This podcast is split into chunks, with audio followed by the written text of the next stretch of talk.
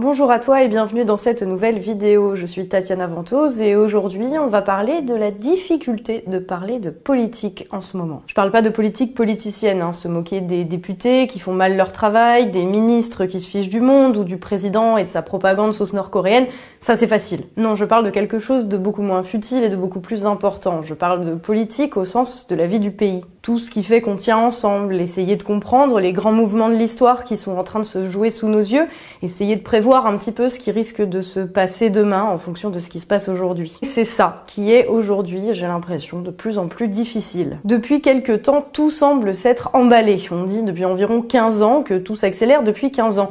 Mais là, on en est arrivé au stade où les choses vont tellement vite qu'on a l'impression qu'on comprend plus rien et qu'il est de plus en plus difficile de faire des liens entre les événements.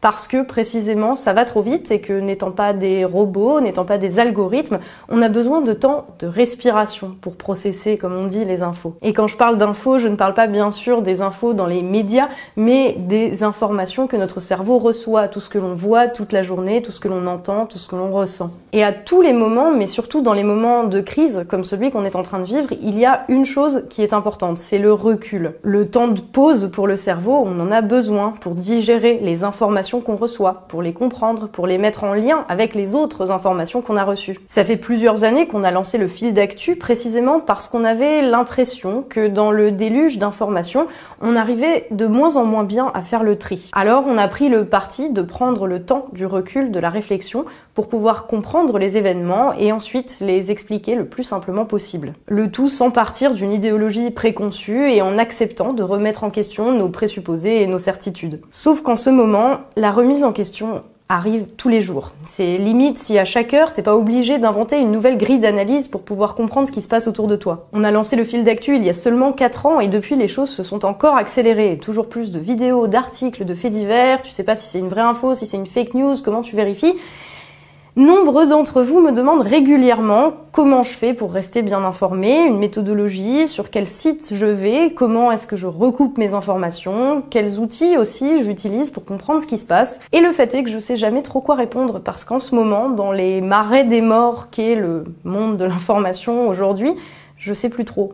Il y a des lanternes partout, des articles putaclic qui essayent de t'attirer dans leur trou à la faveur des algorithmes. Et les journalistes, les gens supposés faire le travail pour nous guider là-dedans, semblent avoir un petit peu oublié leur tâche, semblent s'être perdus et n'en être jamais revenus. Pire, certains paraissent avoir embrassé une démarche que j'appellerais anti-information, que ce soit par appât du gain ou par facilité. Des articles à la chaîne qui ne disent rien du tout, qui commentent les guéguerres intestines sur les réseaux sociaux, ou qui relayent des combats post-modernes de premier plan, comme cet homme fait son boudin noir avec son propre sang et c'est vegan. Il y a aussi les tops qui t'occupent ton cerveau déjà bien surchargé pendant quelques heures en te filant ta dose d'endorphine coupée à la nostalgie. Mais sans un truc que vous n'aviez pas remarqué dans Harry Potter, ou 12 choses que vous faites tous les jours sans vous en rendre compte. Et au milieu, paf, un contenu sponsorisé pour te vendre quelque chose.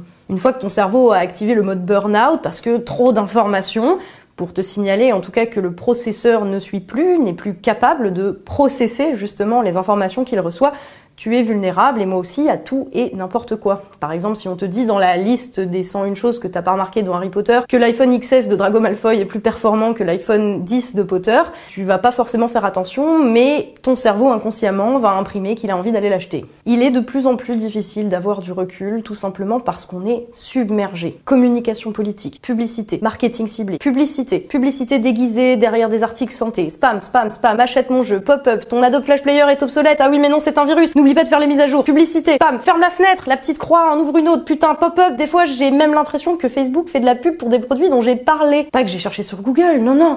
Mais des trucs dont j'ai discuté. Alors, est-ce que mon micro m'écoute? C'est pas pour faire la conspi, hein. Je sais bien que c'est pas pour me contrôler politiquement. Ça, Apple et Google s'en battent complètement. Tout ce qu'ils veulent, c'est me vendre des produits à la faveur d'algorithmes savamment étudiés qui connaissent tous nos points faibles. Si ça en restait là, ce serait à la limite pas trop un problème. Le problème est dans le fait que cette manière de fonctionner, nager dans l'instantanéité sans fin, c'est en train d'affecter très sévèrement la marche du monde et la marche de notre pays. Quand les gens qui sont supposés représenter le monde ont abandonné ce nécessaire pas de côté pour être les premiers à avoir le scoop qui va générer du trafic et des revenus et de la bouffe dans l'assiette à la fin du mois, quand la représentation de l'information devient une sorte de bouillie informe, où chacun doit s'en remettre à ses propres armes, intellectuelles j'entends, pour garder la tête hors de l'eau, ça affecte toute la perception collective qu'on a du monde. Ça nous empêche de voir le tableau global et les choses qu'on a en commun aussi. Ça nous empêche d'avancer et ça nous garde dans une sorte de mode survie intellectuelle pour pas péter un câble tout simplement parce qu'on n'est pas fait pour ça. Pas étonnant que tout parte sévèrement en couille, pas étonnant que ça aille de plus en plus vite et qu'on ait l'impression d'y comprendre de plus en plus euh, rien.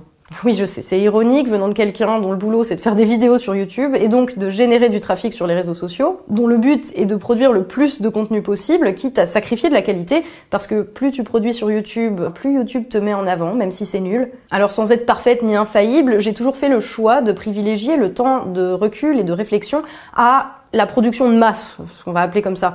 Parce que ce dont on a besoin, c'est précisément faire un pas de côté pour pouvoir établir des liens dans nos têtes, pour comprendre pour réfléchir et pas agir comme les moutons qu'on est tous capables d'être. Mais forcé de constater qu'aujourd'hui, c'est de plus en plus dur tout ça. À peine j'ai écrit une vidéo que de nouvelles infos sont venues s'ajouter à celles que j'avais déjà synthétisées. Ma vidéo sur le Brexit, par exemple, ça a pris un mois, tout simplement parce que tous les jours, il y avait du nouveau qu'il fallait que j'ajoute pour que ce soit complet. Et encore, j'ai dû m'empêcher d'y ajouter des éléments qui sont sortis entre le moment où j'ai tourné la vidéo et le moment où je l'ai postée. Sinon, elle serait jamais sortie. Hein. Certes, l'histoire avec un grand H n'est jamais figée et toujours en mouvement, mais il y a des moments où on a l'impression de vivre dans l'accélération permanente et que ça s'arrête jamais, et où tous les jours apportent son lot de nouveautés, de nouveaux concepts même à intégrer, à digérer, à comprendre pour s'adapter à la marche du monde. Et nos dirigeants, ceux qui sont supposés, en tout cas, nous donner une direction, ça vient de là, diriger, direction, qui sont supposés nous proposer une forme d'ordre et de stabilité,